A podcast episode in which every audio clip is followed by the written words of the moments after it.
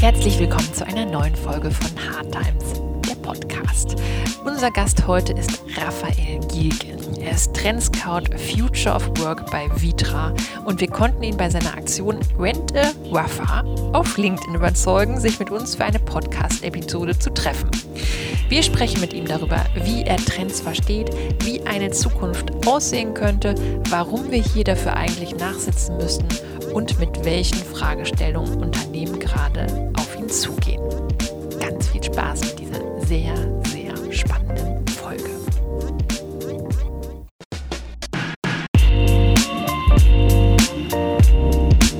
So, ich drücke direkt auf Play. Wir starten. Wir nutzen die kostbare Zeit, die wir haben. Und zwar sitzen wir heute zu dritt hier fast eigentlich zu viert, aber der vierte arbeitet gerade noch. Wir sitzen hier im äh, Studio von Meino Schrandrath in Düsseldorf im Hinterhof und äh, sitzen hier aber mit Raphael Gilgen von Vitra. Herzlich willkommen im Hard Times Podcast. Ja, hallo. Und erstmal vielen, vielen Dank, dass wir äh, diese Chance äh, ergreifen durften. Wir haben äh, dich auf LinkedIn angeschrieben, weil ich glaube, das ist das erste Mal, dass du dieses Rent äh, Rafa ausgelobt hast. Und zwar wärst du jetzt eigentlich woanders auf dieser Welt unterwegs, ähm, aber der Coronavirus hat dir da einen Strich durch die Rechnung gemacht. Wo wärst du sonst heute gewesen? Ich wäre jetzt äh, die Woche in den Vereinigten Arabischen Emiraten gewesen, genau. Hätte aber auch habe Japan aber abgesagt, habe äh, Taiwan abgesagt. Ja, finde ich aber gar nicht schlimm, weil es ist so, als ob einer, bitte nicht falsch verstehen, in die Welt mal eine Bremse reingehauen hat und auf einmal denkt man drüber nach. Ob das so richtig ist, ob das nicht ein Hamsterrad ist, wie viel davon eigentlich notwendig ist. Ähm, natürlich betrifft es andere Firmen massiv. Heute mit einem großen Lichthersteller geredet, der wo die Light Building abgesagt wurde, da geht es natürlich um siebenstellige Beträge. Ja. So, aber für mich ist das eigentlich, ähm, ich will nicht sagen, okay, aber mal eine ganz andere Möglichkeit, über Dinge nachzudenken. Mhm. Wie lange hast du quasi jetzt eine Pause quasi verordnet so. bekommen? Oder wie lange nimmst du dich jetzt erstmal raus? Gar nicht. Bis es besser wird. Bis es besser wird. Ja. Bis man sagt, jetzt. Es geht ja gar nicht um mich, es geht ja viel mehr darum, dass, wenn du jetzt reist, dass du am Ende nicht derjenige bist, der eine ganze Firma kontaminiert. ja. Also natürlich geht es auch um mich und meine Familie, aber das ist der, der eine Step. Wenn du aber so viele Leute triffst, das willst du denen ja auch nicht antun. Und wenn man sich dann überlegt, dass man sich das sparen kann, dann spart man sich das einfach. Ja, ja? stimmt. Auf jeden Fall äh, spannende Ziele, aber es ist jetzt auch tatsächlich so, wie du sagst, dass man so ein bisschen gezwungen wird, über einige Dinge nachzudenken, wie die Welt auch so zusammengewachsen ist in den letzten Jahren. Ähm, ich habe dich das erste Mal gesehen auf der Bühne tatsächlich, ich glaube vor zwei Jahren auf der Work Awesome und war da ganz begeistert, dass du das ähm, Panorama vorgestellt von Vitra, wo wir bestimmt später nochmal drauf zu sprechen kommen. Ähm, du bist Trendscout bei ähm, Vitra. Ähm, was hat dich dahin geführt? Welcher Weg hat dich zu diesem Traumjob, wie er jetzt äh, für mich irgendwie wirkt nach außen, wie, wie bist du da hingekommen? Ja, ich Traumjob, ich habe jetzt einen neuen Traumjob. Ich habe mal einen Bericht gelesen über Wild, also, also Naturfotografen. Mhm. Und äh, die ja fast äh, meditativ zwei Wochen im Wald sich irgendwo vergraben, dann die Tiere studieren, um dann den Moment abzuwarten für diese Fotografie. Und dann habe ich mir gedacht, das ist ein Hammerberuf. Da waren noch Bilder dabei, weil der hat ein Interview gegeben, glaube Quarz, in einem Quarz-Magazin, glaube ich, war das. Ja. Zu meinem Beruf, es war eigentlich ein Unfall. Zeit meines Lebens habe ich mich eigentlich mit dem physischen Raum beschäftigt, habe mal Schreiner gelernt. Und danach ähm, habe ich festgestellt, dass ich viel besser mit dem Kunden reden kann, als für den Möbel bauen kann. Kaufmännische Ausbildung. Nach der kaufmännischen Ausbildung bin ich recht schnell in dieses Umfeld gegangen, ähm, Einrichtung von Büros. Vor boah, 25 Jahren war das noch war das ein ganz anderes Thema wie heute. Da war das viel mehr, viel funktionslastiger, dass man einfach ganz harte Bedürfnisse bedient hat über eine Büroeinrichtung, ob das Stauraum war, ob das, I don't know, große Monitore. Und, äh, aber irgendwann fing ich an, mich mehr für meine Kunden zu interessieren, wie viel das, was ich eigentlich tun sollte, wofür ich immer mein Geld bekam. Und aus dieser Abgaswärme ist dann irgendwann mal ja, dieser Beruf entstanden bei Vitra. Wo ich gesagt habe, ey, was wäre eigentlich, wenn, dich nur, wenn du die Nase in den Wind hältst und versuchst, die Bewege einer neuen Zeit zu finden? Weil irgendwann habe ich festgestellt, dass sich Firmen damit schwer tun, sich in eine andere Zeit zu versetzen. Ja, also zu sagen, was ist in fünf oder zehn Jahren, was bedeutet das für meine Organisation? Und durch glückliche Umstände konnten wir es bei Vitra dann ganz gut verbinden. Hättest du dir, äh, als du damit angefangen hast, dich quasi mit der Zukunft zu beschäftigen, ähm, wie die Arbeit sich entwickelt, damit gerechnet, dass 2020 so ist, wie es gerade ist? Boah, nee, mit Sicherheit nicht. Ich hatte ja schon immer viele Leute, also denen, wo ich dann auf Konferenzen ging oder denen ich gelauscht habe. Oder auch war, glaube ich, bei der Geburtsstunde des DLD in München dabei, vom Hubert Border damals, oder von Border Media. Nee, das hätte ich mir nicht vorstellen können, dass das mal alles so wird. Das war damals schon weit weg. Ja, na. Und auch, auch glaub, heute kann ich es mir noch gar nicht vorstellen. Ich kann mir viel vorstellen, aber wenn ich jetzt was beschreiben müsste, würde ich sagen, ich glaube, auch das ist jenseits so einer persönlichen Vorstellungskraft, ja. Wie verstehst du denn äh, Trends generell für dich? Wie interpreta interpretierst, inter, interpretierst du das ja. für dich? Jetzt, ähm, es ist ja so, wenn man jetzt Trend hört, einer sagt immer zu mir, Raphael, bist du dafür nicht zu alt? Ja, mit Sicherheit, wenn ich jetzt bei einem Sportartikelhersteller wäre oder bei einer, wenn es eher fashionlastig wäre. Ähm, wir nennen es ja Trend, aber eigentlich geht es um eine Mustersuche. Ja? Dass du Muster suchst, wo du sagst, diese Muster sind dir das ist irgendwie was Neues. Ja? Das hast du vorher nicht gesehen. Und hat dieses Muster das Zeug dazu, äh, eine, größere, also eine größere Anzahl an Menschen zu erreichen, sprich sich in der Gesellschaft niederzuschlagen und dass daraus ein anderer kultureller Kontext entsteht. Und das ist das, wonach ich eigentlich suche. Ähm, es ist, eigentlich ist es einfach, weil es wird ja alles, was gerade passiert, steht ja morgen irgendwo drüber. Also alles, was spannend ist, das entzieht sich uns ja nicht. Es ist ja nicht mehr so, dass Firmen Dinge für sich behalten oder dass Menschen, die was Gutes tun, sondern die posten das in sozialen Medien. Du findest irgendein Video in einem Wirtschaftsmagazin, im Technologiemagazin.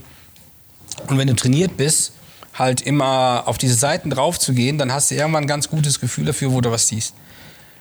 Und dann ist nur die Frage, ähm, was nehmen wir da mal ein Beispiel? Ich war auf dieser CES in Las Vegas, auf dieser Konsumelektronik-Show.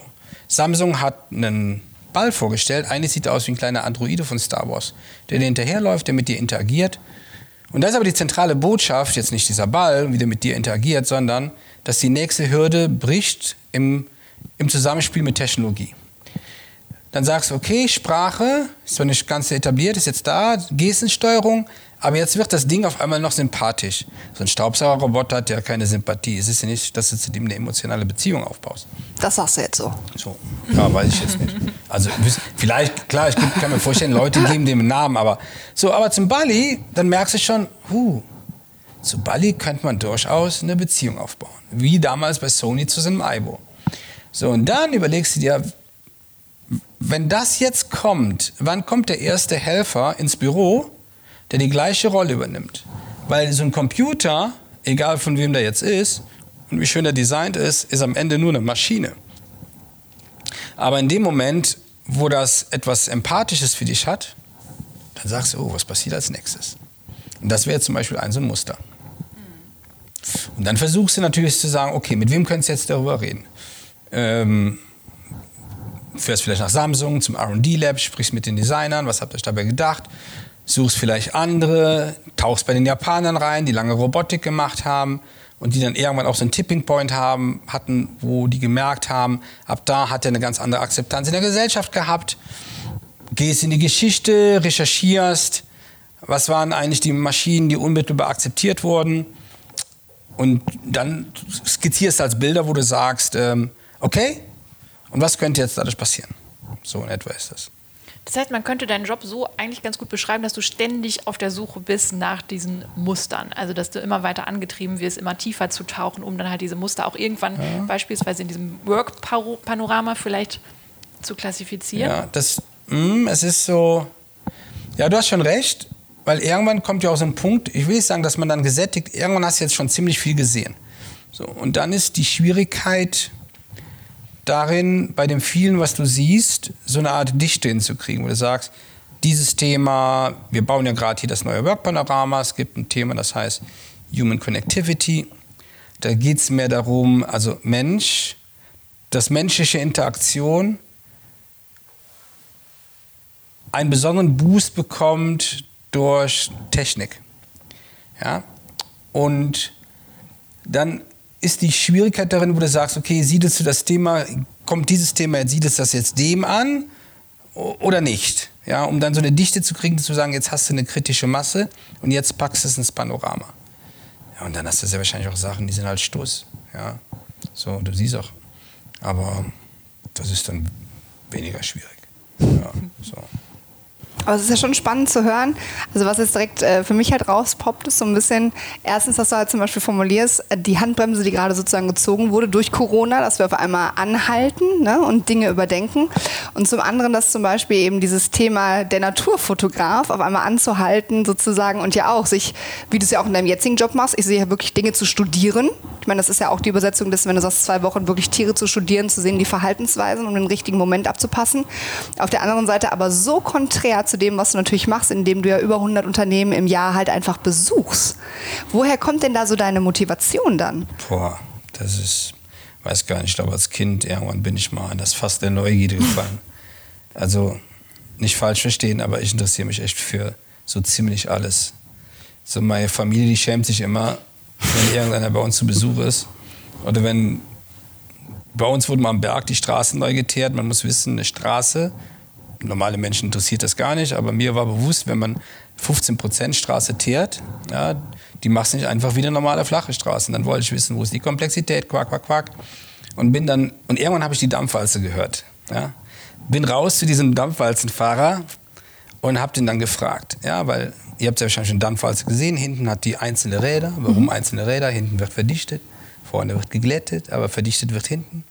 Und meine Frage war, woher weiß der eigentlich, wie oft er rauf und runter fährt? Und die Frage habe ich mir danach vielen Freunden gestellt. Und dann meinte so, ich würde sagen, 90 Prozent haben die Leute gesagt, Gefühl. Nee, ist natürlich nicht Gefühl, der hat halt irgendwelche Sensoren. Fakt ist, ihr habt ihn irgendwie 40 Fragen gestellt. Und dann wollte er von mir wissen, ob ich vom Amt wäre. Ich sage, nee, ich habe mich nur dafür interessiert. So.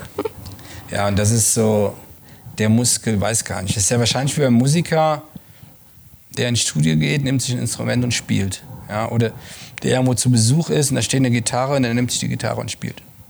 Und so ist das bei mir. Wenn ich was sehe, auch eine Autobahn, sehe was am Rand, denke, was ist das eigentlich für ein Gebäude? Oder auch, ich fliege ja viel, ich glaube, Deutschland kenne ich ziemlich ganz gut, auch von oben. Und wenn irgendwo was ist, wo ich sage, ah, da ist der Fluss, da ist das, das ist irgendwo bei Darmstadt. Boah, jetzt willst du wissen, was das ist. Und dann google ich abends, aha, okay, so. Ja. Und gehst du denn dann, weil ich sag mal so, du hast ja eine wahnsinnige Informationsflut, die du ja eigentlich permanent aufnimmst. Jetzt hast du im Grunde eine unstillbare Neugier, mit der du da vorangehst. Ähm, wie gehst du aber dann daran? Also suchst du beispielsweise jetzt klar von deinem Background von Vitra mit dem Mobiliar, was dahinter steckt, aber gehst du dann vorher beispielsweise im Moment wirklich rein und sagst, ich schaue klar auch das Thema neue Arbeit, aber schon mit einer gewissen Zielfrage dann rein, um halt überhaupt ja, ich sag mal so fast das äh, schon vorab so ein bisschen. Ja, klar, du hast ja eins. Aber mein Überbegriff ist das Thema Zukunft der Arbeit. Jetzt habe ich natürlich viele Themen nicht drauf, wie prekäre Beschäftigung oder wie verändert sich die Gewerkschaft. Du könntest das ja super weit fassen. Ich habe eigentlich eher das ideale Bild, ähm, zu sagen, wo man sagt, okay, ich gehe immer davon aus, dass Arbeit für die Menschen bleibt. Lass uns doch herausfinden, welche diese ist und wie Menschen im Idealfall darin ihre Potenzial entfalten können äh, wie, wo, wo, man auch sagt, das ist eine sinnhafte Arbeit, aber auch kritische Themen, wie entsteht eigentlich Produktivität etc. pp. Und dann besuche ich natürlich eher die Firmen, die, ich will nicht sagen, an der Sonnenseite der Wirtschaft stehen, aber die stehen dann doch eher an der Sonnenseite der Wirtschaft. Ja. Und das grenzt das natürlich ein. Weil wenn wir, wie, bei Vitra stehen wir für die Erneuerung von Organisationen und Unternehmen. Sprich, wir dienen nicht kritiklos das an, was der Kunde jetzt bei uns anfordert. Natürlich hören wir zu, aber dann gehen wir auch mit dem Kunden ins Gespräch und laden ihn dazu ein, andere Möglichkeiten für sich zu entdecken. Und wenn du das machst, bist du eher etwas progressiver unterwegs und in dem Korridor bewegst sich dann. Die Landkarte ist natürlich viel größer. Ich glaube, es ist ja wahrscheinlich nur 20 Prozent von dem, was möglich wäre. Aber diese 20 Prozent, mit denen habe ich zumindest genug zu tun. Wenn wir mal konkret werden und vielleicht kannst du ja einen witzigen Vorausblick schon geben auf die ähm, Kernthemen, die vielleicht im Panorama auch auftauchen. Was sind so für dich die größten Veränderungen bei der Arbeit, die du gerade so beobachtest weltweit? Boah, ich sag mal, das Größte ist, ähm, wir, wir reden ja überall auf der Welt über das Thema Digitalisierung. Also in unterschiedlichen Begrifflichkeiten und auch ähm, Ausprägungen. Jetzt wäre die Frage, man könnte die Frage sagen, wo stehen wir eigentlich gerade? Wie weit, also, wie ready sind wir eigentlich oder hat die überhaupt schon angefangen? Und über den Nils Müller von Trend One, äh, wir waren in Vegas zusammen, haben wir darüber geredet, was ist das Volumen an Daten eigentlich, was pro Jahr äh, im Netz, ähm, also was durchs Netz geht, was irgendwo gespeichert wird. Und da gab es, glaube ich, Statista, eine Statistik von Statista. Und es waren im Jahr, in diesem Jahr sind es 54 Zettabytes. In den Jahren davor ist es gestiegen um etwa 17 Prozent jedes Jahr. Und jetzt kommt's. In weniger als fünf Jahren wird sich das mehr als verdreifachen. Also fängt die Party gerade erst an. Das ist in etwa so, wie im Bayerischen Wald hat einer vor 110 Jahren Besuch bekommen und hat gesagt, der kam zu ihm und sagt, du, jetzt haben sie Strom von Darmstadt nach Frankfurt geschickt. Und der hat gesagt, was ist Strom? Also da stehen wir gerade in etwa. So, und wenn du das dann ähm, die mal versuchst zu begreifen, dann stellst du erstens fest, naja, sehr wahrscheinlich lebst du nicht in dem Teil der Welt, wo das schon im Nahbereich davon ist. Und dann sagst du, okay, nützt aber nichts, jetzt wirst du es trotzdem begreifen. Und dann gehst du in die Technologien rein, die vielleicht zukünftig 5G-basiert arbeiten. Und dann schüttelst du dich doch ein bisschen, ja, wo du dann merkst, boah, die Transformation, die ist eigentlich viel umfassender. Und eigentlich ist es so, dass wir eine neue Sprache lernen müssen. Ja, wir sind konditioniert, die alte Welt, aus der industriellen Ökonomie. Daran sind wir sehr gut. Das hat uns geprägt, genährt. Das Wirtschaftssystem, Schulsystem baut alles darauf auf. Aber wir müssen jetzt eine neue Sprache lernen. Und das hat schon eine Dimension, wo ich sage, wow, das ist mal ein dickes Brett, was man bohren muss. Wo sind die denn schon nah dran? Also wenn wir jetzt natürlich sagen, ja, es ne? gibt Länder, ich glaube, Südkorea hat schon fast einen 5G-Status in dem Land, die in ihrer Gesamtinfrastruktur zumindest, also in dieser Begrifflichkeit der Konnektivität, diesen Reifegrad haben und die auch für sich ja, ein anderes technologisches Verständnis haben, bedingt durch ihre Lage. Ja, das, das, das sind die Chinesen, da sind die Nordkoreaner, da sind ähm, die Japaner. Und ähm, die haben so Firmen wie Samsung passieren nicht aus ungefähr, ja. So. Und es gibt natürlich auch andere Teile der Welt. Weißt du, wenn man nach ähm, Singapur geht, in Singapur der Staat leistet, also leistet wirklich eine sehr intensive und in dem Sinne nachhaltige Arbeit, dass zum einen die Konnektivität im Sinne einer Infrastruktur gewährleistet ist und zum anderen aber auch Leute, die schon so alt sind wie ich, nochmal in eine Art Schule gehen können, falsches Wort sehr wahrscheinlich, um sich für diese Zeit vorzubereiten. Weil das wäre jetzt auch tun Sie so, das dann? Genau. Also welche Sprache müssen wir lernen? Hm, Welche Sprache müssen wir lernen? Weil nur Coden gibt- wird uns auch nicht Nee, weiterbringen. nee, richtig. Nein, nein. Und da, übrigens auch zu dem Thema. Ähm, und das ist auch dann nur ein schwacher Trost. Die, weiß gar nicht, mit wem ich zuletzt darüber geredet habe, der schon 17 Jahre in seinem Beruf ist. Und ich glaube, es wird in Zukunft nur noch wenige Menschen geben, die 17 Jahre in ihrem Beruf sind. Abgesehen, es ist eigentlich egal, was du tust. Auch wenn du Coder bist, wirst du sehr wahrscheinlich nicht 17 Jahre in deinem Beruf sein können. So. Also, das ist jetzt, wo ich sage, ich will sagen, das ist nicht das Heilmittel, aber das ist ein Beruf. Auch der Beruf ist irgendwann mal, ich habe eine Brieflichkeit des Bergmanns, irgendwann ist jeder von uns mal ein Bergmann, ja. So nur, dass die Bergleute bis letztes Jahr im Dezember Zeit hatten, also 20 Jahre, sich darauf vorzubereiten, dass sie nicht mehr unter Tage sind, also, aber keine gingen bergfreie Zeit. Nur wir werden keine 20 Jahre Zeit haben. Und zu dieser Sprache, die man lernen muss, ich kam da eher zufällig drauf. Ähm, wir sind konditioniert in unserem Denk- und Entscheidungsweg. Äh, man nennt das induktives Denken, deduktives Denken. Induktiv von Regeln zu Beispielen, deduktiv von Beispielen zur Schlussfolgerung. Und das ist eigentlich ganz gut über diese Methodik. Vielleicht kennt einer das noch aus der Sesamstraße mit dem Was passiert dann, Spiel mit diesen Bildern, mit diesen Kacheln, wenn Kinder das dann zuordnen können. Aber jetzt passiert eins in dieser neuen Zeit, es kommt immer mehr, und nicht falsch verstehen, Unsicherheit in unser Leben, ob das jetzt Privat- oder Wirtschaftsleben ist. Und diese Unsicherheit fordert uns heraus. Weil auf der einen Seite denkst du zuerst, hat ja gar nichts mit mir zu tun. Ja, is not related to me. Aber dann irgendwann, oh, es seemingly unrelated is, related to you. Okay, was tust du jetzt? Sprich, der Muskel ist nicht trainiert. Wenn der Muskel dann trainiert ist, das zu erkennen, ist die Frage, wie gehst du damit um? Weil bei diesem abduktiven Denken und wer das eigentlich trainiert und wer das kann, das sind Designer, wie die Jungs. Ich hoffe, die haben das in der HSD auch mal mitbekommen. Beim Laurent Lacour, zwei, zwei Unterrichtsstunden abduktives Denken. Und die, die Methoden dazu sind die Business Design Methoden, die 20 oder 25, die es gibt. By the way, ähm, ich glaube aber auch, dass die Generation, zum Beispiel von meinem Großvater nach dem Krieg, dass die eh so hat arbeiten müssen, weil von Regeln zu Beispielen, Beispiel zu Schlussfolgerungen gab es halt, da war halt nichts so. Ja. Und das ist, das, ist, das ist das, was man eigentlich trainieren muss. Ja. Und das andere, glaube ich, das hat gar nichts mit einer Sprache zu tun, ist ähm, harte Arbeit. Ja. Ich hatte heute Morgen darüber ein Gespräch mit meinem Bruder, der dann sagte, ja, Rafa, aber du bist kein Familienvater. Und da habe ich gesagt, okay, Nathan, du hast schon recht. Ich rede aber nicht von der Zeit, ähm, ich rede von der Zeit, ab dem du die Kinder zum Kindergarten gebracht hast. So, was tust du, was tust du dann abend? Der ist jetzt selbstständig, ist jetzt sehr wahrscheinlich ein schlechtes Beispiel, dass er nicht hart arbeitet. Aber ich glaube, es erfordert einfach auch nochmal ein ganz anderes Pensum an Arbeit, was wir leisten müssen. Weil wir haben halt was nachzuholen. Das ist so wie halt, äh, ich will nicht sagen nachsitzen, aber hat vielleicht ein bisschen was damit zu tun. Was ist denn da der größte Hebel deiner Meinung nach? Dass da das ist der größte Hebel. Es ist eigentlich einfach und das ist das Schwierige.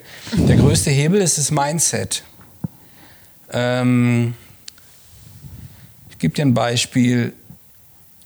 Ich begleite im Moment äh, das Team von Forever Day One, die in Berlin sitzen. Die haben ja ein ganz, tolle, ganz tolles Programm, so Sommercamps für die Kids äh, der in den Unternehmen. Ja?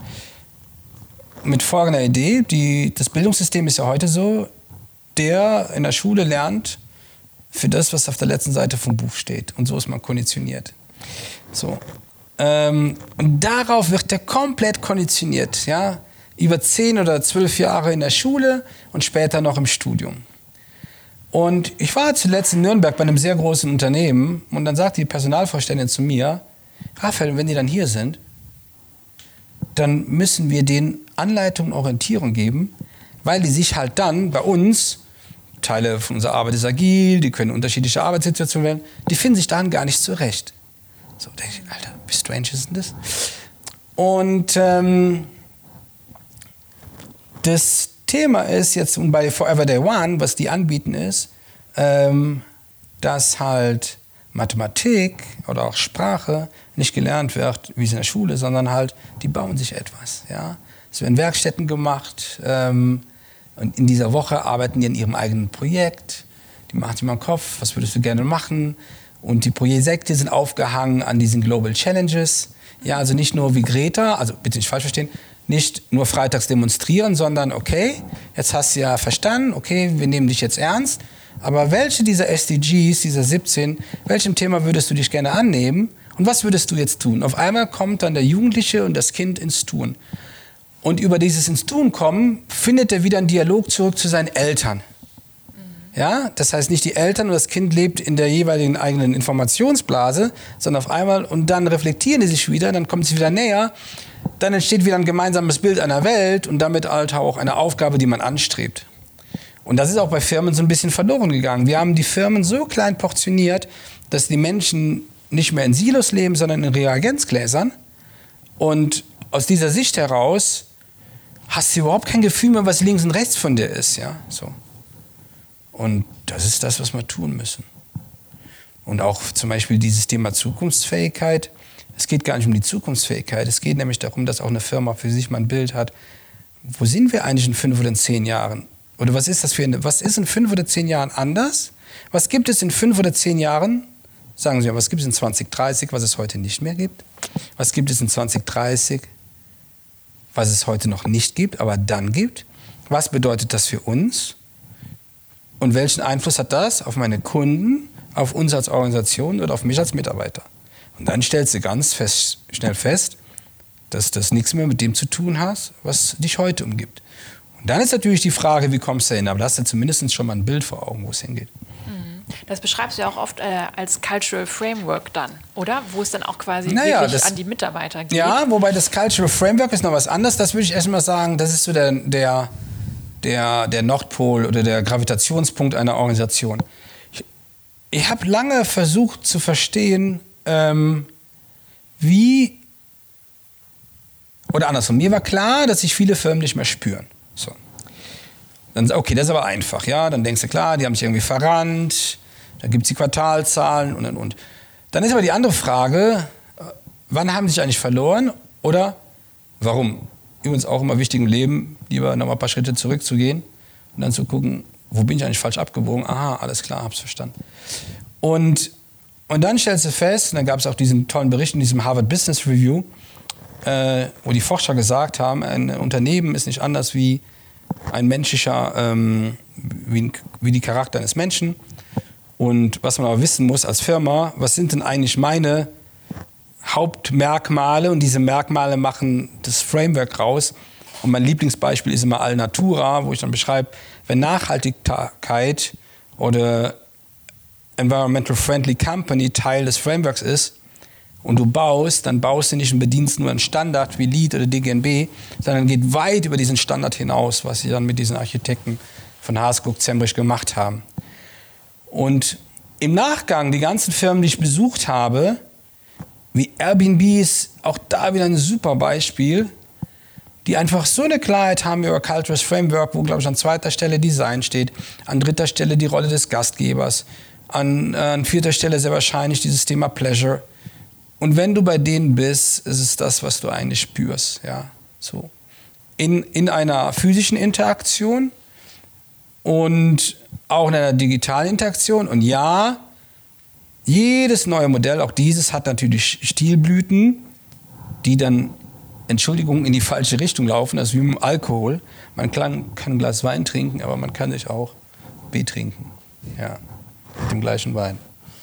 Aber was ich halt so spannend finde, ist halt, was du aber auch sagst, ist natürlich verstanden. Ich meine, so kam ja auch die Idee zu unserem Konzept von Hard Times, ähm, dass Dinge einfach auch ein, vor allen Dingen auch ein New Mindset brauchen.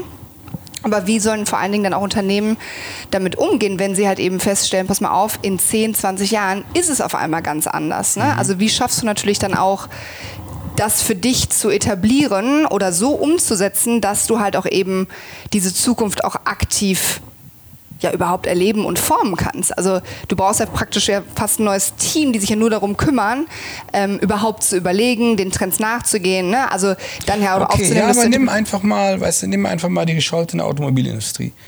Wenn du bei denen in die Werke gehst, und das ist eigentlich egal bei welchem Hersteller, die über all die vielen Jahre sich technologisch immer weiterentwickelt haben, wurden die Mitarbeiter in der Produktion auf andere Technologien, Fertigungsmethoden, etc. vorbereitet und trainiert. Ja?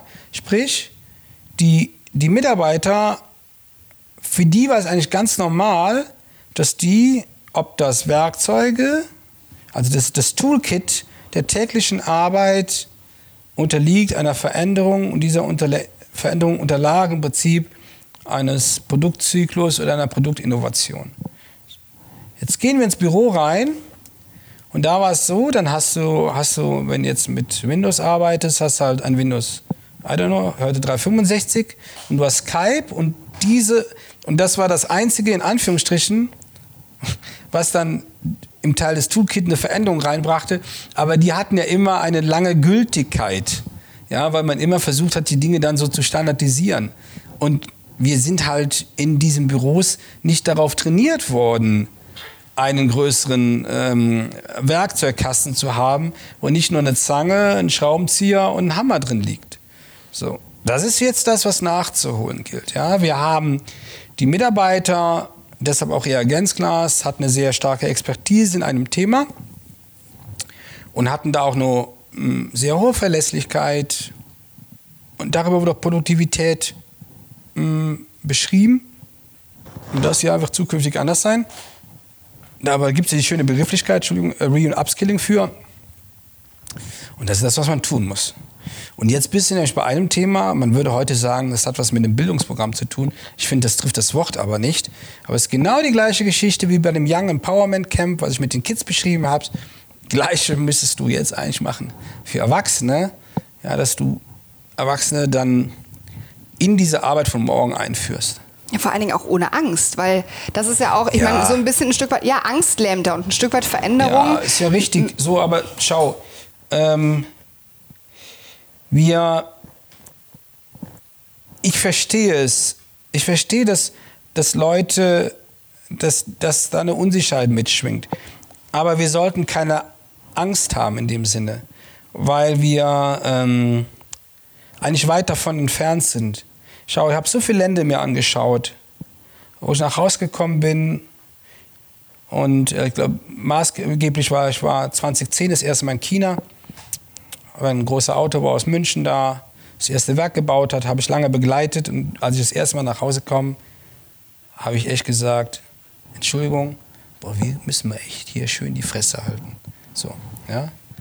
Ähm, weil wenn ich sehe, über was wir uns schon mal beklagen, und jetzt rede ich nicht mal von Angst, da sind wir mal Lichtjahre weit von entfernt.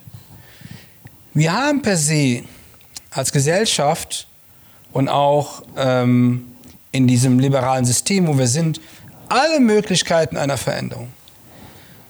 Was uns fehlt, ist ähm, das gemeinsame Bild, was eine Gesellschaft zusammenhält und was erstrebenswert wäre. Und im Kleineren natürlich hat das auch was für ein Unternehmen zu tun. Wenn ein Unternehmer oder ein Manager seine Mitarbeiter nicht mehr auf ein gemeinsames Ziel einschwören kann, dann ist etwas verkehrt.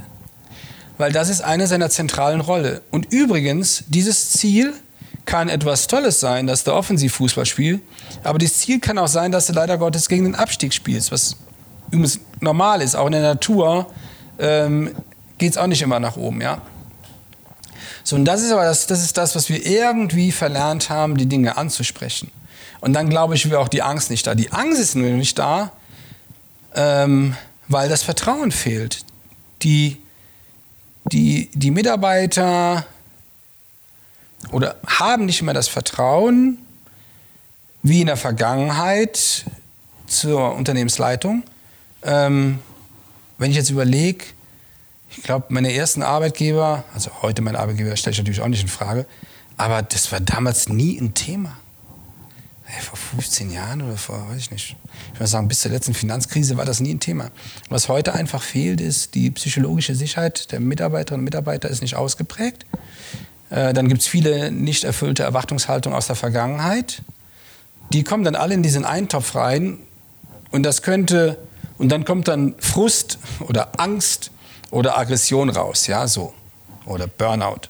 Du sprichst jetzt aber vor allen Dingen für, für deutsche Unternehmen dann, wo du das Weiß erlebst nicht, oder ist es ja, also so? Ich würde sagen, du hast die, die Grundthemen hast du in anderen Ländern findest du sie die Grundthemen auch. Es gibt Länder natürlich, wo Arbeit nicht so wichtig ist. Ich bin ja halber Spanier. Ich würde jetzt nicht sagen, dass die Spanier, dass für die Spanier Arbeit nicht wichtig ist. Aber die kochen das Thema einfach nicht so heiß, ja. So. Aber die haben auch das Hierarchiethema. Mehr, mehr sehr wahrscheinlich wie wir. Die haben auch dieses Thema der psychologischen Sicherheit. Es zieht sich überall durch. Vor allem bei älteren und etablierten Unternehmen. Ja, die tun sich einfach schwerer, weil die aus einer ganz anderen Zeit kommen. Die, die Vergangenheit ist eigentlich das, was uns Probleme macht, und nicht der Vergangenheit wegen, sondern weil man in der Vergangenheit ähm, die Zeit zu wenig genutzt hat, um sich halt halt auf morgen und übermorgen vorzubereiten.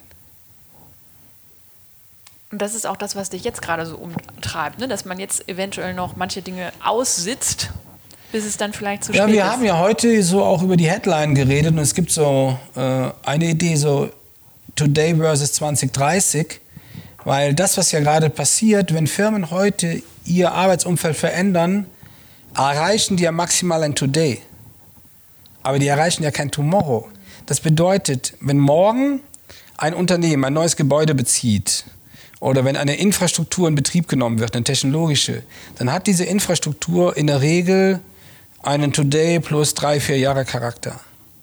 Aber ganz selten ein Tomorrow, weil wir zu lange mit Yesterday verbracht haben. Ja? Man hat halt abgeschöpft, man hat verdient, ja, und hat aber zu wenig an dem gesamten Toolkit, was ja nicht nur die Architektur ist, was IT ist, etc., an dem hat man einfach, das hat man zu wenig gepflegt. Mit welchen ähm, Anforderungen, Herausforderungen kommen die meisten Unternehmen auf dich zu? Weil ich habe so das Gefühl, dass du gerade so sehr gefragt bist oder das Thema generell ja, wie verändert sich Arbeit aktuell und in Zukunft? Also eigentlich ist ja immer, man sagt in Zukunft, aber die Veränderung findet ja jetzt statt oder wir müssen uns jetzt irgendwie vorbereiten, dass es weitergeht. Was ist da so die größte Herausforderung, wo Sie einfach so, so Hilfe suchen? Also genau, wir wollten jetzt jetzt anders formuliert, aber die, die Firmen in der, in der Regel, wenn einer sagt, Herr Giering, oder können Sie vorbeikommen, dann glaube ich, wenn die sagen, dass der Raphael das in einer einfachen Sprache erklärt, ja, also, dass der Raphael die vielen unterschiedlichen Aspekte in einer einfachen Sprache erklärt und diese wortwörtlich auf eine Tapete bringt und dass wir die Zusammenhänge des Ineinanderwirkens verstehen. Ich bin nicht der IT-Experte, ich bin nicht der Personalexperte, ich bin nicht der Architekturexperte. So, aber dieses Gesamtbild und dieses Ineinandergreifen, was heute Unsicherheit verursacht, daraus entsteht eigentlich für die Leute eine Art Wetter- oder Seekarte. Das sind ja, machen wir uns nichts vor, das sind alles super Piloten ja, oder super Kapitäne. So, was leider nicht mehr passt, ist die See- oder die Wetterkarte die passt halt nicht mehr. Ja? Und das ist das, was sie dann suchen. Und oft ist es ja so, auch dass dieser Impuls, hm, glaube ich, relativ viel auslöst und dass danach halt nochmal eine ganz andere Bewegung reinkommt. Ob dann die Herausforderungen kleiner oder größer sind, darum geht es ja gar nicht, aber dann hat man zumindest mal erkannt, so, wir stehen jetzt hier, hm, okay, gut, das, oh, den Aspekt hatten wir gar nicht am Radar ha, jetzt fangen wir mal an. Aber das wäre jetzt auch meine Frage gewesen, wie die Reaktionen so darauf sind. Ne? Weil oft ist ja so die eigene Betriebsblindheit ja fast, die irgendwie da herrscht. Und auf einmal sowas aufgezeigt zu bekommen, das ja auch dann zu wissen, ja, wenn wir ganz ehrlich sind, müssen wir was tun, ist ja auch nicht ganz so leicht. Ich sag mal, das, das, das Gute ist ja, oder ich versuche ja immer die unterschiedlichen Themencluster, nein, ich, ich stütze jedes Themencluster mit Beispielen aus der Realität. Da ist ja nichts Fiktion. Das heißt, zu jedem Themencluster gibt es unternehmerische Beispiele, die einen Vitra-Bezug oder die auch keinen Vitra-Bezug haben. Und dann sehen die Leute eigentlich so, äh, habe ich noch nie drüber nachgedacht, okay, geht.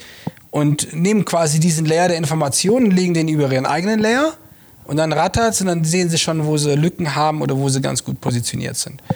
Und, und sie haben eigentlich die Möglichkeit, daraus relativ bald ähm, in so eine Art Aktionsfeld zu kommen, zu sagen, okay, ich nenne es immer einmal Fields of Reflection, ja, das ist ein Protagonist, der hat das mal gemacht und dann bedeutet das, das nächste für dich so Fields of Action, was könntest du eigentlich danach tun? So. Und ähm, klar, in der Regel ist es dann eher so, die sind dann natürlich etwas überfordert, weil sie sagen, oh, haben wir gar nicht drüber nachgedacht. Eigentlich haben wir gedacht, wir erfahren jetzt ein bisschen was über das neue Arbeiten, aber das ist jetzt viel mehr. viel komplizierter. Nicht komplizierter, nein, es ist einfach mehr. Mhm. So, es ist einfach mehr, ja. Die, die, die, die Anzahl, oder andersrum, das, was zu tun, was zu tun ist, ist umfassender, damit das überhaupt funktionieren kann. Was wird ähm, uns hier in Deutschland wohl am meisten durchrütteln, oder die Arbeitswelt, was auch auf dem Panorama erscheint? Also neben dem Thema Digitalisierung, so. was siehst du da noch so? Was also schau, wir haben dieses Wort ja gar nicht bei uns drin, Digitalisierung im Panorama. Bei uns heißt das Machine Minds. Ähm, also was ich glaube, was uns am meisten durchrüttelt, ist das Thema Talent Transfer mit dem Re- und Upskilling. Also wie macht man aus einem Gitarristen einen Schlagzeuger im laufenden Betrieb? Ähm, dann das andere Thema ist dieses Thema permanent Beta, also dieses abduktive Denken. Wie wird die Iteration Teil meines täglichen Tuns? Ähm, dann das ist ein einfaches Thema. Ah ja, Cluster Economy äh, ist auch ein Thema. Da geht es darum, wie viel Kraft darin eigentlich steckt, wenn ein Unternehmen sich gegenüber anderen öffnet und quasi die Lobby zu einem Public Space macht und dieser Public Space Mitarbeiter der Firma mit Leuten aus der Nachbarschaft oder mit Menschen, die eben nicht bei der Firma arbeiten, die etwas anderes gelernt oder studiert haben, die nicht die Disziplin haben wie bei der Firma, ein Steuerberater zum Beispiel nicht Steuerberater und äh, wie viel man davon lernen kann. Das sind, glaube ich, die Sachen, die uns auf Trab halten werden. Trab halten werden, aber wo ich auch glaube, das sind die stärksten Potenziale für die Firmen. Aber wer kann Ihnen dann so helfen? Also ich meine, wenn ich die Themen wer so übergreifend höre, wie kann ein Unternehmen, wenn das jetzt äh, dann konkret auf dich zukommt, sagen, wie, wo fange ich jetzt an? Naja, ähm, ich sag mal, beim Mittelstand, glaube ich, ist es so, dass der, die Unternehmer ein ganz gutes Gespür und Ohr dafür haben. Da gibt es eher zwei Beweggründe, etwas zu tun oder nicht zu tun. Das eine ist Geld und das zweite ist Mut. Und selbst wenn man Geld hat, bedeutet das noch lange nicht, dass man mutig ist. Oder andersrum, der, der sehr mutig ist, braucht am Ende auch ein bisschen Geld, etwas zu tun.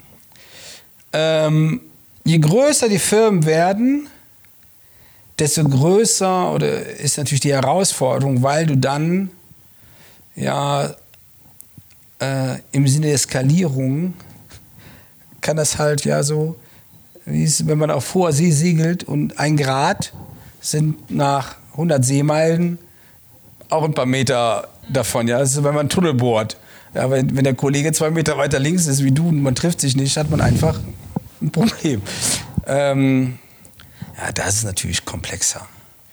Da ist das ist wirklich komplexer und da bedarf es, ich glaube, das steht und fällt dann mit einem Top-Management. Ja. Weil die, die auch allein sind. Die ja, und, und die doch auch selbst ja auch schon verstanden haben, weil wir, wir sprachen ja gerade zu Anfang, sagst du auch, ne, was Leuten jetzt heute fehlt, ist ja auch ein gewisses yeah. Vertrauen äh, halt irgendwie auch in das, also auch die Mitarbeiter, dass die da mitziehen. Veränderungen macht immer eher oder für viele halt Angst, weil Unwissen halt mit dran steckt. Und wenn wir darüber sprechen, neue Sprachen zu lernen, auch zu sagen, sind die Topmanager von heute dafür auch bereit? Also können die das dann so anleihen? Ich würde, weißt du, ich würde gar nicht dieses Wort, wir sagen so schnell verstanden und ich glaube, verstanden ist ziemlich, das ist die größte Herausforderung. Weißt du, bei mir habe eine Erfahrung machen also eine Erfahrung habe ich gemacht, ich bin relativ schnell auf die Themen gekommen, durch die Recherche, das Lesen, aber ein Thema mal zu begreifen, und ich meine damit begreifen. Über Shenzhen zu reden, ist das eine.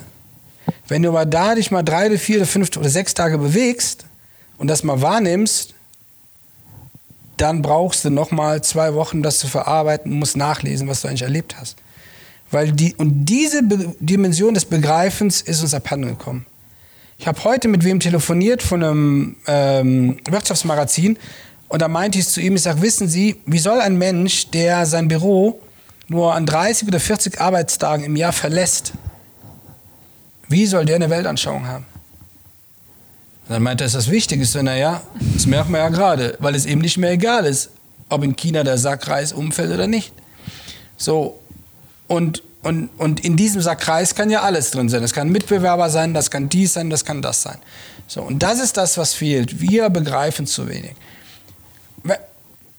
Wenn ich jetzt überlege und bin, ich lebe in der Oberpfalz und wäre jetzt ein Mittelständler in der Oberpfalz oder ein Unternehmen und man schaut sich einfach mal an, wer sind die besten Arbeitgeber?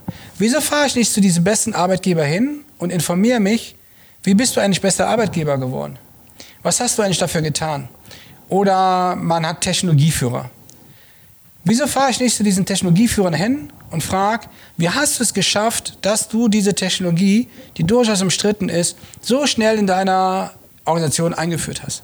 So. Und das ist das, was wir zu wenig tun. Wir verlassen das eigene Haus der Arbeit oder die eigene Werkstatt zu wenig und stecken unsere Nase zu wenig in die Werkstätten oder Häuser der anderen, um von denen zu lernen.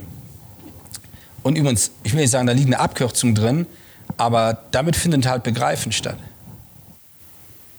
Und du meinst aber, die Offenheit wäre da, dass man wirklich auch anklopfen kann? Weil ich sag mal so jetzt als ja, mit. Ich glaube schon. Klar, du musst ja nicht zu deinem, du musst ja nicht zu deinem direkten Kon Konkurrenten gehen. Ja, wenn du angenommen, du hast äh, Leute, die, I don't know, die irgendwie auf, die eine Vier-Tage-Woche eingeführt haben, dann ist eigentlich ganz egal, was die Firma macht. Dann ist die grundsätzliche Frage, wie machst du eigentlich das Gleiche in vier Tagen? Wie hast du das gemacht? Dann ist es egal, was das Unternehmen tut. Und das ist auch etwas, was wir lernen müssen. Das sind wir genau bei diesem Thema, wo einer sagt, der hat ja nichts mit mir zu tun, der macht ein ganz anderes Geschäft. Ja? Dann die Transferleistung letztendlich. Richtig, genau darum geht's, ja. Aber da sind wir ja auch wieder bei offenem Mindset, überhaupt diese Chancen auch wieder zu, zu sehen. Doch auch. Also Chancen zu erkennen, auch zu begreifen, wieder den, den, den, ich sag mal so, ja, auch ein bisschen den Ausstieg zu haben, überhaupt nachzudenken, wo, wen schaue ich mir an? Was ist für mich als Unternehmen ja, relevant? Schau, damit fängst du ja mal an. Das ist ja nicht so, bei mir war das ja auch nicht vom Tag eins, dass du richtig warst. Du musst halt einfach mal losgehen, ja. Du musst ja nicht direkt jetzt nach Shenzhen fliegen oder nach Israel oder nach an die Westküste, sondern fang doch einfach mal hier an, in ins Bergische Land. Hier überall sitzen hier super Companies, ähm, wo man das einfach tun könnte. Ja, und es bedarf eines innerlichen Austausches weit über die Erfahrungsgruppen hinaus. Mm, du hast gerade schon über Shenzhen gesprochen. Das ist ja, das gehört zum Pearl River Delta. Ehrlicherweise muss ich das tatsächlich auch nochmal googeln, was irgendwie mich dann, was ich dann total peinlich für mich selber fand, weil das ist, ist ja eins der, der, größten Metro oder die größte Metropolregion der Welt mit, ich glaube, 67 Millionen Einwohnern. Und du ähm, warst da. Was, wie würdest du das so, wenn du in drei Sätzen das beschreiben müsstest, wie sich das auch von hier von der Arbeitswelt unterscheidet? Wie, wie, wie könntest du das so runterbrechen? Ja, die unbegrenzten Möglichkeiten. Da leuchten die Augen, die man jetzt, das sieht man jetzt leider. Nein, die unbegrenzten Möglichkeiten, ja, wenn du, die, die machen einfach, weißt du, die haben ja gar nicht den Anspruch, dass sie irgendwas jetzt erfinden, so. Aber das sind die Könige der Kombinatorik, die kombinieren Dinge, auf die würde ich gar nicht kommen. So, und jetzt sind wir wieder genau, weil ich halt auch gedrillt wurde, zu, so zu lernen, dass ich am Ende weiß, was auf der letzten Seite vom Buch steht. So. Und das ist, glaube ich, das macht den allergrößten Unterschied, ja. Es ist der größte Spielplatz für Erwachsene. Und eine Supply Chain, wie es so schön heißt, wie sie sehr wahrscheinlich ähm, nicht besser orchestriert sein kann. Ich will nicht sagen, das Wort perfekt, aber die sind einfach super orchestriert aufeinander. Ja, es ist faszinierend. Wie erlebst du die Menschen da? So, wie erlebt man die Menschen da? Jetzt ist es ja so, wenn du, wenn du eine Firma besuchst, die fühlt sich natürlich geehrt, also auch da muss man sagen, die halten sehr viel von uns Deutschen. Die schätzen deutsches Design und unsere Ingenieurskunst. Und ähm, ja, sind dann, ich will nicht sagen demütig, aber ja, wirst du herzlich empfangen. Und natürlich erlebst du die da auch offen, aber es ist das vielleicht auch dem geschuldet, wenn du sowas vorbereitest und schreibst die an und dann erkundigen sich, wer kommt da eigentlich. Ähm, die die lassen sich oder die lassen dich in, an ihre Welt ran. Nicht wie der Amerikaner, der es dann noch bestens versteht, eine Story zu erzählen, dass du noch zwei Tage später darüber nachdenkst, was hat der immer für eine geile Story erzählt. Aber ähm, das ist bei den Chinesen dann ein bisschen anders. Trotzdem mit einem Stolz erfüllt, aber halt äh, ein Stück weit, vielleicht ich weiß nicht, ob Demut das richtige Wort ist, aber durchaus etwas leiser. Ja. Aber man muss auch dazu sagen, ich war nie in einem Land, wo ich jetzt sagen würde, da fahre ich nicht mehr hin oder ich habe Leute erlebt, die mir jetzt die Türe nicht aufgemacht hätten. Ich würde gerne noch mal ähm, etwas tiefer einsteigen in, also in, das aktuellste Thema oder beziehungsweise konkreteste, wie sich das Büro verändert. Du sagst beispielsweise mhm. auch, wir verabschieden uns bald vom Einzelschreibtisch. Ja. Ähm, was glaubst du, wie werden sich Büros verändern, auch jetzt im Sinne von, äh, wir machen alle Homeoffice, Arbeitszeiten werden flexibler, ähm, wie wird sich das äh, entwickeln? Also du hast eben schon gesagt, zum Beispiel, wo man als Unternehmen wirklich quasi ein Gebäude baut, wo du auch ähm, sicherstellst, dass andere Einflüsse reinkommen, quasi, ne? dass es nicht nur das Unternehmen selbst ist mit den Mitarbeitern. Ähm, was glaubst du, was, was passiert mit dem Arbeitsplatz selbst? Ja, wir sollten uns mal also von dieser Begrifflichkeit des Platzes lösen, sondern mehr in dem Ort denken. Mhm. Äh, ist eine einfache Frage. Die Frage ist ja, warum fährst du, also jetzt, ihr seid zu zweit oder wie viel seid ihr? Ja. Cool. Aber jetzt fragt mal eure Freundin oder fragt mal eure Freunde, warum die denn überhaupt ins Büro fahren. Jetzt könnte einer sagen, ich muss da hinfahren. Oder jetzt können wir die Frage auch anders stellen. Warum würdest du überhaupt noch in Zukunft ins Büro fahren? Und dann, glaube ich, käme eine Antwort, ja, dass man die Kolleginnen und Kollegen sehen will. Das hat ja durchaus was Romantisches. Ich glaube, das hält auch noch eine Weile. In diesem Sinne der Zugehörigkeit. Das hat man mit Sicherheit noch Bestand. Also wenn Zugehörigkeit wichtig ist, und Zugehörigkeit basiert auf Rituale, dann wäre die Frage, wie sieht der Ort dieser Rituale aus, die im Büro stattfinden? Das ist Sachen wie Essen, ja, zusammen feiern, sich informieren, ähm, mal den Austausch in unterschiedlichen Gruppen, die ganze Gemeinschaft mal spüren. Okay, da sagen wir, okay, der eine Aspekt, dieses ganze Thema mit der Gemeinschaft und auch der soziale Kit.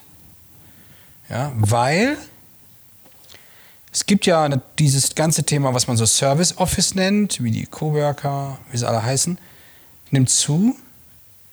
Aber Allgemeingut schafft eines nicht, und das ist genau diesen Kit. Allgemeingut hat keinen Kit. Alles, was du, was du nur, was du nicht besitzt, sondern was du hast, zu dem baust du nie so eine Beziehung auf, wie das, was dir gehört. Und du trägst auch weniger, trägst weniger Sorge dafür. Sprich, es wird zukünftig auch Orte geben, ja, da ist ein Namensschild drüber von dieser Firma. Und das und dieses Corporate Home der Organisation ist halt der Ort, wo die Gemeinschaft sich spürt. Das ist der Ort, wo die Leute ihre Rituale pflegen, die halt Teil des kulturellen Frameworks sind. Das ist der eine Aspekt. Und, und das machen ja selbst, Entschuldigung, die, die modernsten Tech-Konzerne, die alle Möglichkeiten haben. Und übrigens, das passiert überall auf der Welt. Ja, dieses Haus der Gemeinschaft zu bauen. Der, der zweite Aspekt ist jetzt, wenn man mal denkt, zwischen Private und Public. Also Private ist ja, die alten Verwaltungsgebäude, Headquarters waren ja alle Private. Aber zu sagen, okay, in diesem Spannungsfeld zwischen hier sind wir und da sind die anderen und was ist eigentlich dazwischen?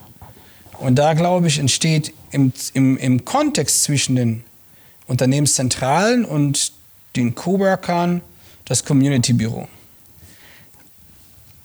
Und das bedient idealerweise die Vorzüge eines Service Office und bietet aber gleichzeitig die, ähm, die Annehmlichkeiten oder das, was man sonst nur in einer Art ähm, Headquarter hätte.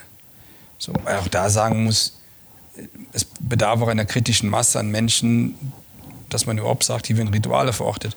Also wenn einer allein im Gottesdienst sitzt, das ist ein Christ, halt ein Gläubiger, ja, aber dem ist es ja wahrscheinlich lieber, wenn er halt den Gottesdienst in einer größeren Menge zelebriert.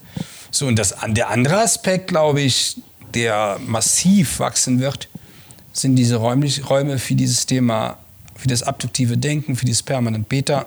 Wir nennen es bei uns super flexibel, ähm, für dieses agile Arbeiten, wie man auch in Deutschland sagt. Ja, die werden massiv zunehmen. Man kann fast sagen, zwischen dem Spannungsfeld der Tasse Tee oder Kaffee mit den Kolleginnen und Kollegen, das Feiern bis hin so zur ISS, zur Weltraumstation. Und in diesem Spannungsfeld findet Arbeit statt. Und ich habe ähm, auch gelesen, dass du in diesem Zusammenhang, ich weiß nicht, wieso ich jetzt darauf komme, aber ähm, auch ähm, ein großer, ähm, kein großer Freund von PowerPoint und Excel bist in diesem Zusammenhang. Naja, ich halte meine Präsentation nach wie vor auf PowerPoint. Nein, das, was ich sage, ist, dass man die, die ähm, oder andersrum, es ist, schau, Fakten sind total wichtig. Ja? Du brauchst ein Dashboard oder jedes Unternehmen braucht ein starkes Controlling. So, da gibt es überhaupt kein Wenn und kein Aber für. Weil die, die sind an der Kommanderbrücke, die den Kurs, wo das Unternehmen ist, sagen, okay, die in Richtung, die einfach nochmal dich challengen und dann dein Dashboard entwickeln. Was aber eine Firma mindestens genauso braucht, das ist eine Visionsfähigkeit. Und auch diesen Freiraum, die Dinge zu tun, die einer noch nicht gemacht hat. Und die finden natürlich nicht äh, auf PowerPoint und Excel statt, weil die da gar nicht reinpassen. So. Ja, weil PowerPoint dann eher zu klein ist und Excel ist dann nur eine Zahl. Und das ist halt kein binärer Code und das ist halt kein kleines Bild. So. Und aus der Perspektive ähm, lade ich dazu ein, dass es auch bestimmte Sachen gibt, die man so gar nicht artikulieren kann. Ja, also die man zumindest nicht mit den zwei Medien artikulieren kann. Aber ich bin fest davon überzeugt übrigens, dass Microsoft ähm, da mit Sicherheit schon was in der Schublade hat, wie wir zukünftig äh, visuell arbeiten. Übrigens, das ist uns total abhanden gekommen, ähm, die visuelle Ebene. Die Diskrepanz, die heute ist in der Gesellschaft, dass Menschen in Diskussionen nicht mehr zusammenfinden, dass Firmen Mitarbeiter nicht mehr abgeholt kriegen, dass Politiker die Menschen verlieren, hat vor allen Dingen auch damit zu tun, dass wir nicht mehr in Bildern artikulieren können und auch diese Aufzeigen in großen Bildern, dass Menschen überhaupt begreifen, worum es geht. Ja.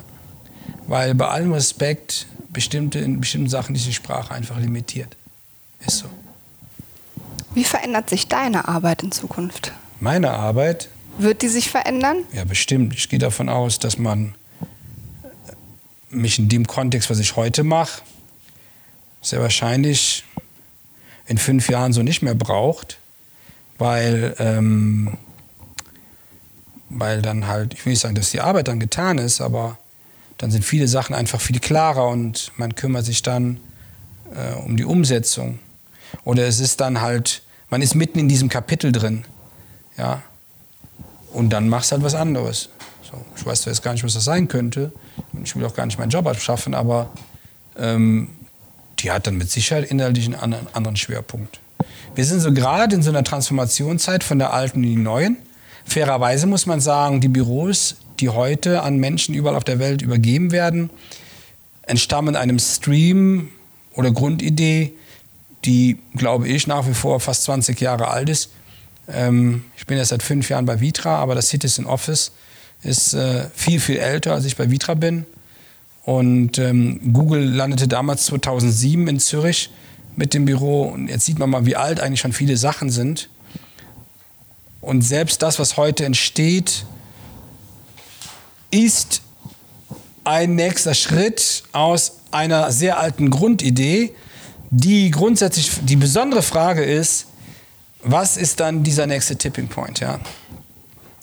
So, was wäre das nächste Citizen Office?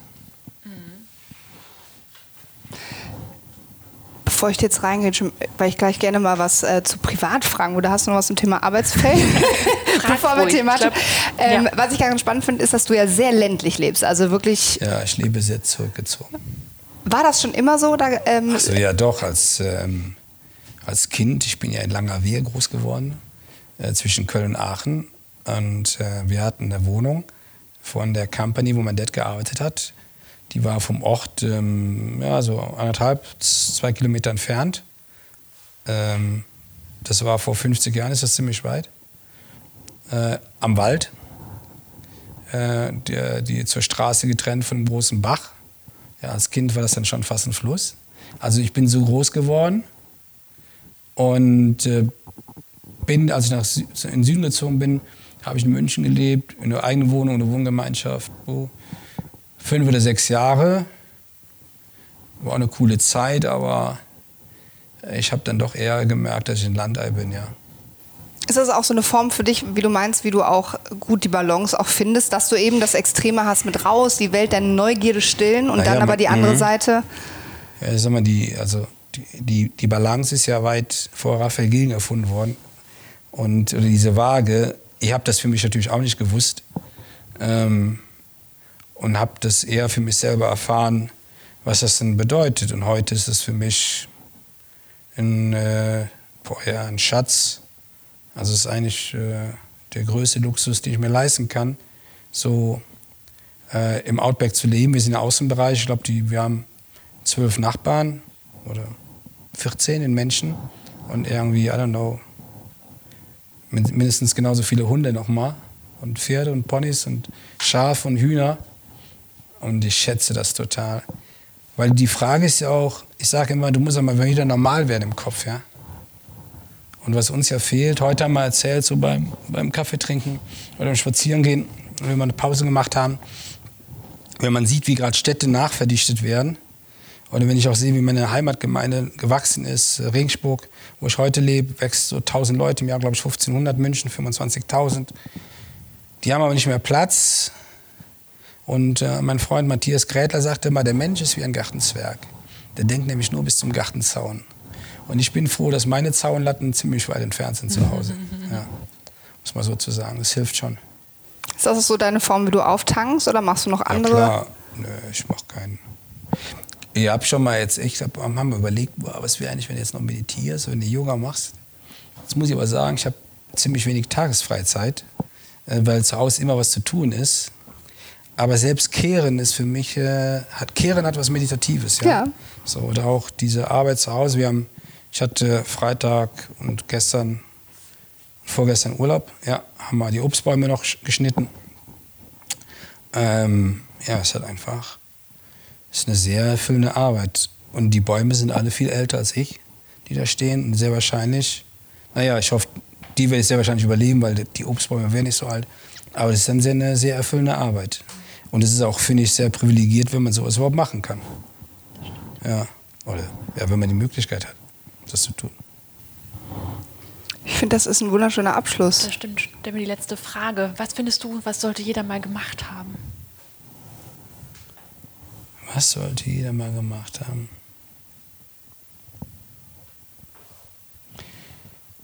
Ich glaube, die einfachsten, ich sag mal eins, was, was, womit Leute mal anfangen, also wozu ich Menschen einlade, ist, ihre Denkroutinen zu brechen. So mal ganz bewusstes Gegenteil zu denken. Eine Konterposition einzunehmen.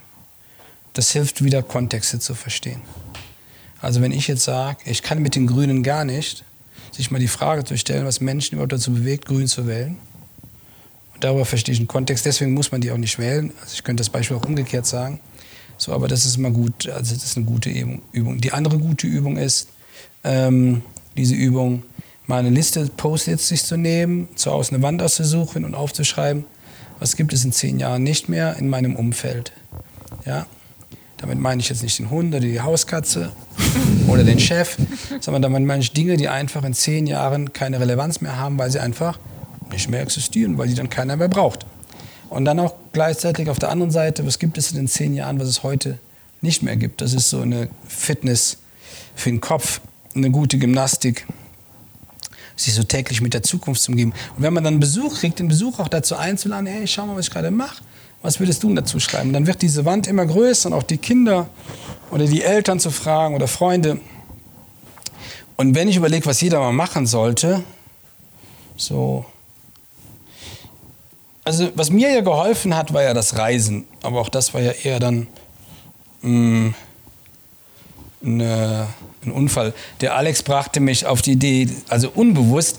Ich habe in meinen Vorträgen erzählt, eine Zeit lang, dass die Astronauten, wenn die zurückkamen von ihrer Mission, alle erzählt haben, wie ehrfürchtig sie waren, dass sie das erste Mal die Erde als Ganzes gesehen haben.